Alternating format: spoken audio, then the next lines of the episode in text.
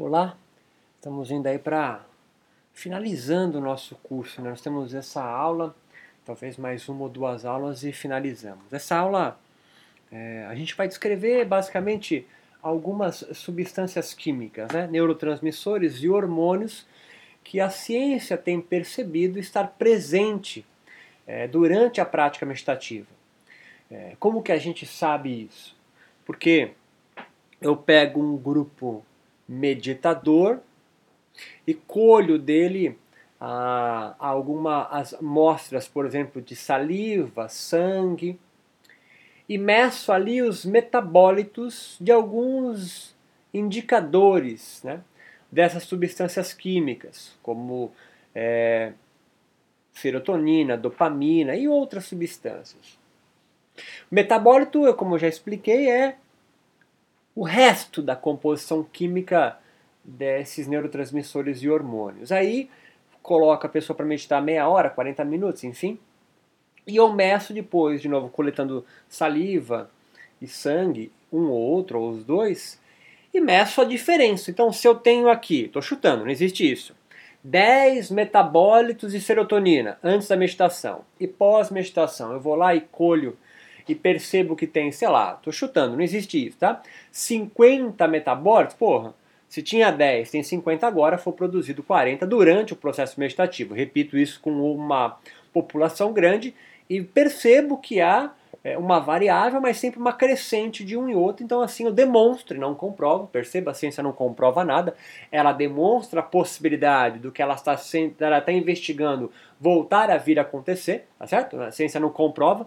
Quem comprova alguma coisa é somente a, as religiões tá? e alguns filósofos mais malucos, né? Que pensam ter a verdade é, deles. Né? A ciência, a ciência é pequena, a ciência investiu o que dá, certo? A ciência é pequena, a ciência não se propõe a, a, a trazer para o mundo o fim do sofrimento humano, tá certo? Se um cientista chegar para você e falar, ah, eu estou descobrindo alguma coisa que vai acabar com o sofrimento humano, é, é, é um maluco, né?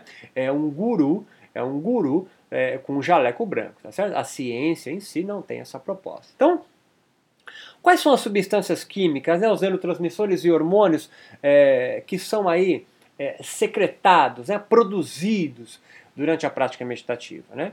O primeiro, mais evidente, mais mais é, é, é, propalado pelas pesquisas é a beta-endorfina, nossa morfina natural. Né? A beta-endorfina ela tem um, um, a, a, capacidade, né? ela tem como um indicativo dela uma menor percepção de dor, né? por isso que as pessoas injetam morfina né? quando estão com muitas dores. Né? A morfina ela amortiza, né? ela elimina, diminui sensivelmente, né? substancialmente, a sensação de dor, a percepção de dor. Ela também diminui a percepção de medo. A sensação de medo ela é suprimida ou diminuída muito com altas doses de beta-endorfina circulante no sangue é, é, ou morfina, né? a endorfina que é colocada aí de forma exógena. E ela, por consequência disso, é, é produz um um, um, grande relaxamento muscular, né? Ela diminui a dor porque há um relaxamento muscular e uma sensação de bem-estar. Por quê? Porque a dor foi porque a dor e, a, e o medo foi suprimido, portanto o bem-estar também o acomete. Então a beta-endorfina é tem um caráter aí, um poder de diminuir a percepção de dor, sensação de medo e, por consequência, aumenta o grau de relaxamento e de bem-estar. Aí nós vamos lá e perguntamos para os meditadores, aí o que você sentiu? E os relatos subjetivos deles, né, qualitativos, chega a, a, a, a cruzar, né, a, a, a, a ser correlativamente positivo aos efeitos da beta-endorfina. Né? É, uma outra substância química, né, outro neurotransmissor secretado durante a prática meditativa é a serotonina. A serotonina ela é um, um potente neurotransmissor que é a base dos principais antidepressivos né, na, no, no, mercado, né, na farmácia. Né? Ela tem aí a capacidade de diminuir a, a, a depressão. É...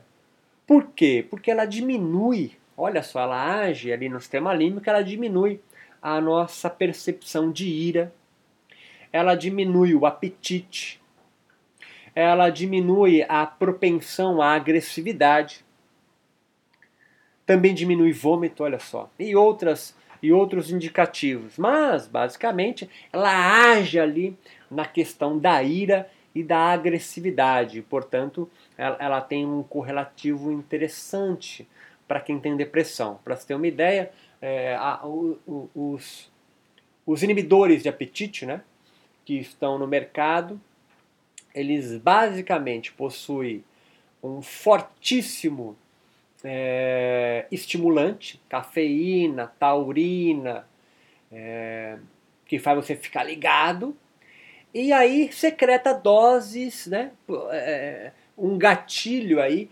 para secretar, né, deixar circulante no cérebro serotonina. Né? Ela pode agir ou abrindo os canaizinhos né, dos neurônios para a entrada de serotonina circulante no sangue, ou se um psiquiatra perceber, né, num exame, que tem bastante, sero, tem bastante serotonina secretada, né, tem bastante serotonina circulante, mas o quadro depressivo se apresenta, né, é, neurofarmacologicamente falando, tá? Não, estamos tendo a psicologia. É, ele, ele não vai dar alguma coisa que produz mais. Ele sabe, você tem bastante serotonina circulante no sangue e o quadro de depressão ainda acomete, não adianta dar um, um, um, um, produtor de mais serotonina.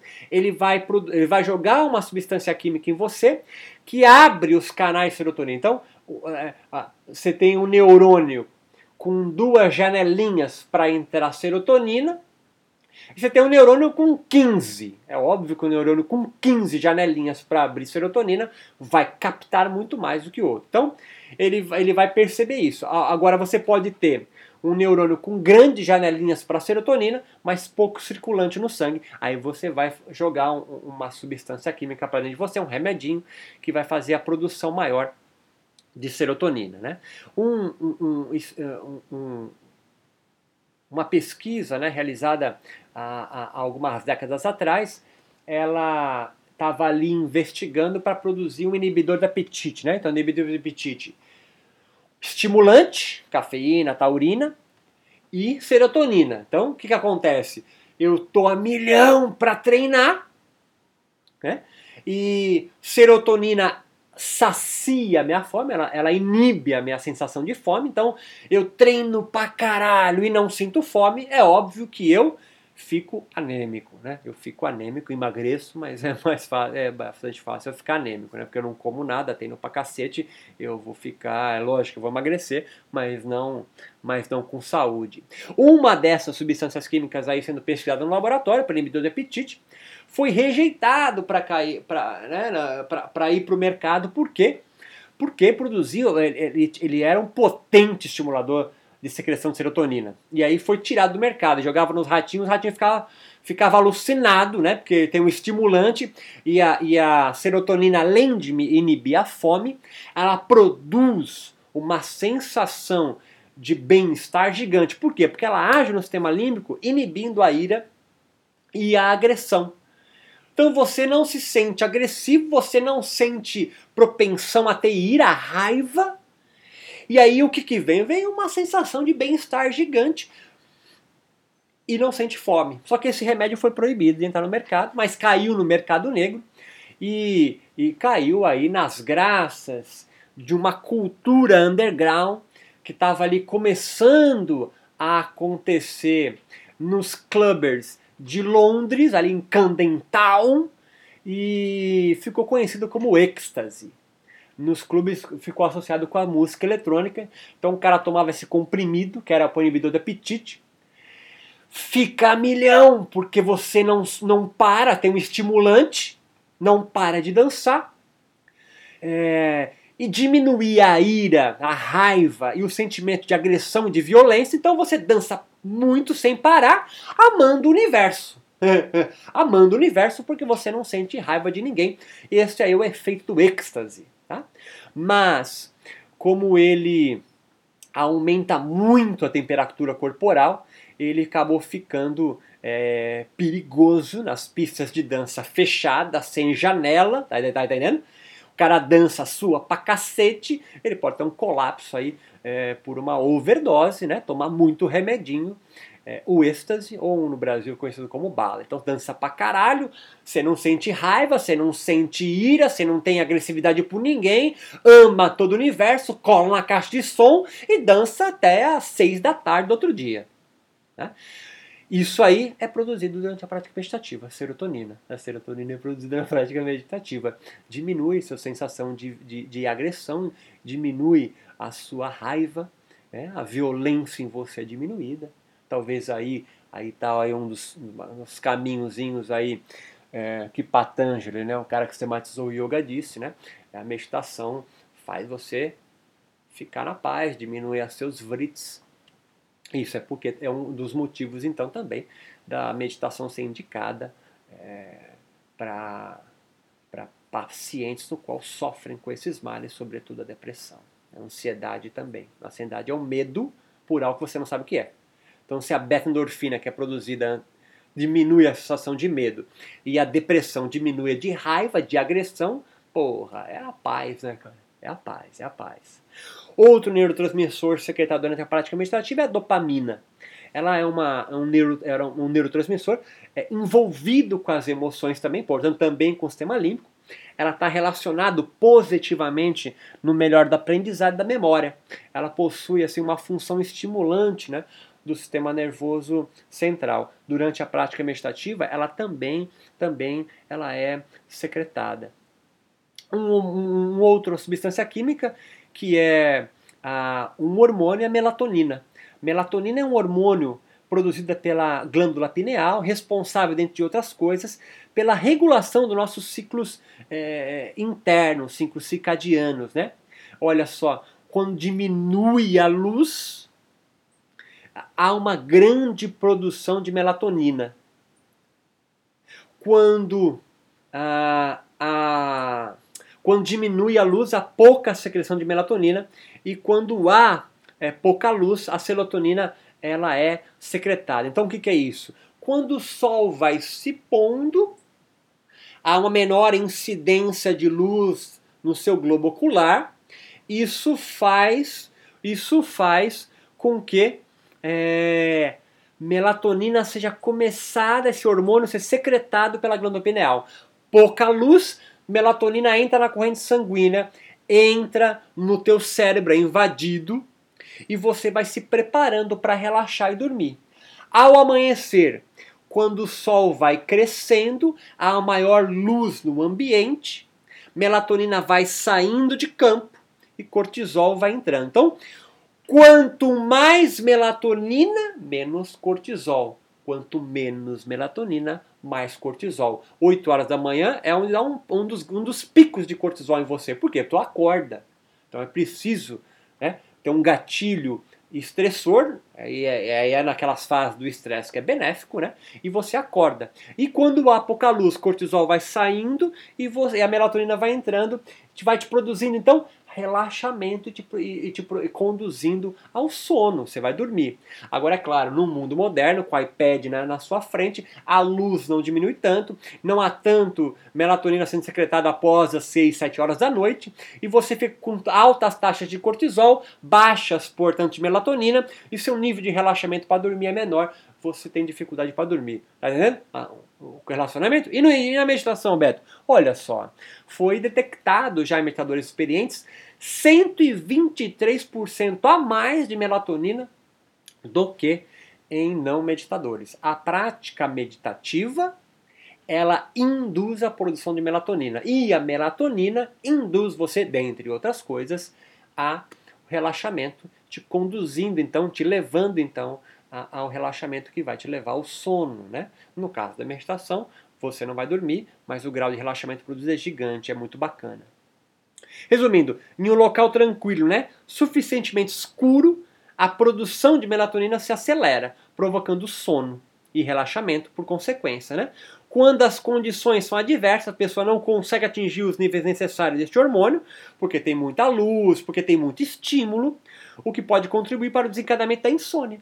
Daí a importância de criar um ambiente adequado para o melhor repouso do organismo, no qual seja ausente de luz, som, cheiro, é, é, a meditação. A meditação pede, então, esse ambiente mais reservado e você fechando os olhos, num ambiente mais escuro, mais calmo, mais tranquilo, há mais melatonina, há mais relaxamento, há mais beta-endorfina, portanto há menos sensação de dor e medo, e relaxamento e bem-estar, há mais serotonina, portanto sentimento de depressão diminui, pois você abaixa as suas, seus, suas emoções de agressividade, a secreção de dopamina, que envolve emoções de melhor aprendizado e memória, pois possui uma função estimulante do sistema nervoso. Ou seja, durante a prática meditativa, essas quatro, essas quatro substâncias químicas, né, o hormônio melatonina, a neurotransmissor dopamina, a serotonina e beta-endorfina, produzem então um ambiente no qual é altamente propício para o relaxamento, para a introspecção. Né? E sempre lembrando, para ficar por osmose mesmo, né? A única coisa que foi solicitada para você para que todo esse mecanismo neurofisiológico acontecesse, neuropsicofisiológico acontecesse, é o foco da atenção. é só o foco da atenção. Todo o restante acontece sozinho. Então, toda essa maquinária que eu venho descrevendo nessas últimas aulas agora, acontece somente você focando a atenção em um objeto, numa âncora e não se desviando dele. Ou quando a perceber que se desviou, volta para sua âncora, para o seu foco de atenção. E aí o seu corpo te prepara. Vou recapitular rapidamente, tá? Diminui as sensações que vêm do mundo para o teu cérebro, porque inibe o tálamo, põe ele para dormir. Ele faz também com que você tenha, em consequência de menor estímulo sensorial chegando no teu cérebro, menos noradrenalina sendo produzido, e assim um estímulo que antes era um gatilho para você explodir no eixo hipotálamo, hipófise adrenal, cortisol no sangue, não é mais, não é mais possível. Tem que ter muito mais estímulo para você explodir no eixo de estresse, né? porque o eixo de estresse é tudo ou nada, não dá para vocês eh, secretar pouquinho, né?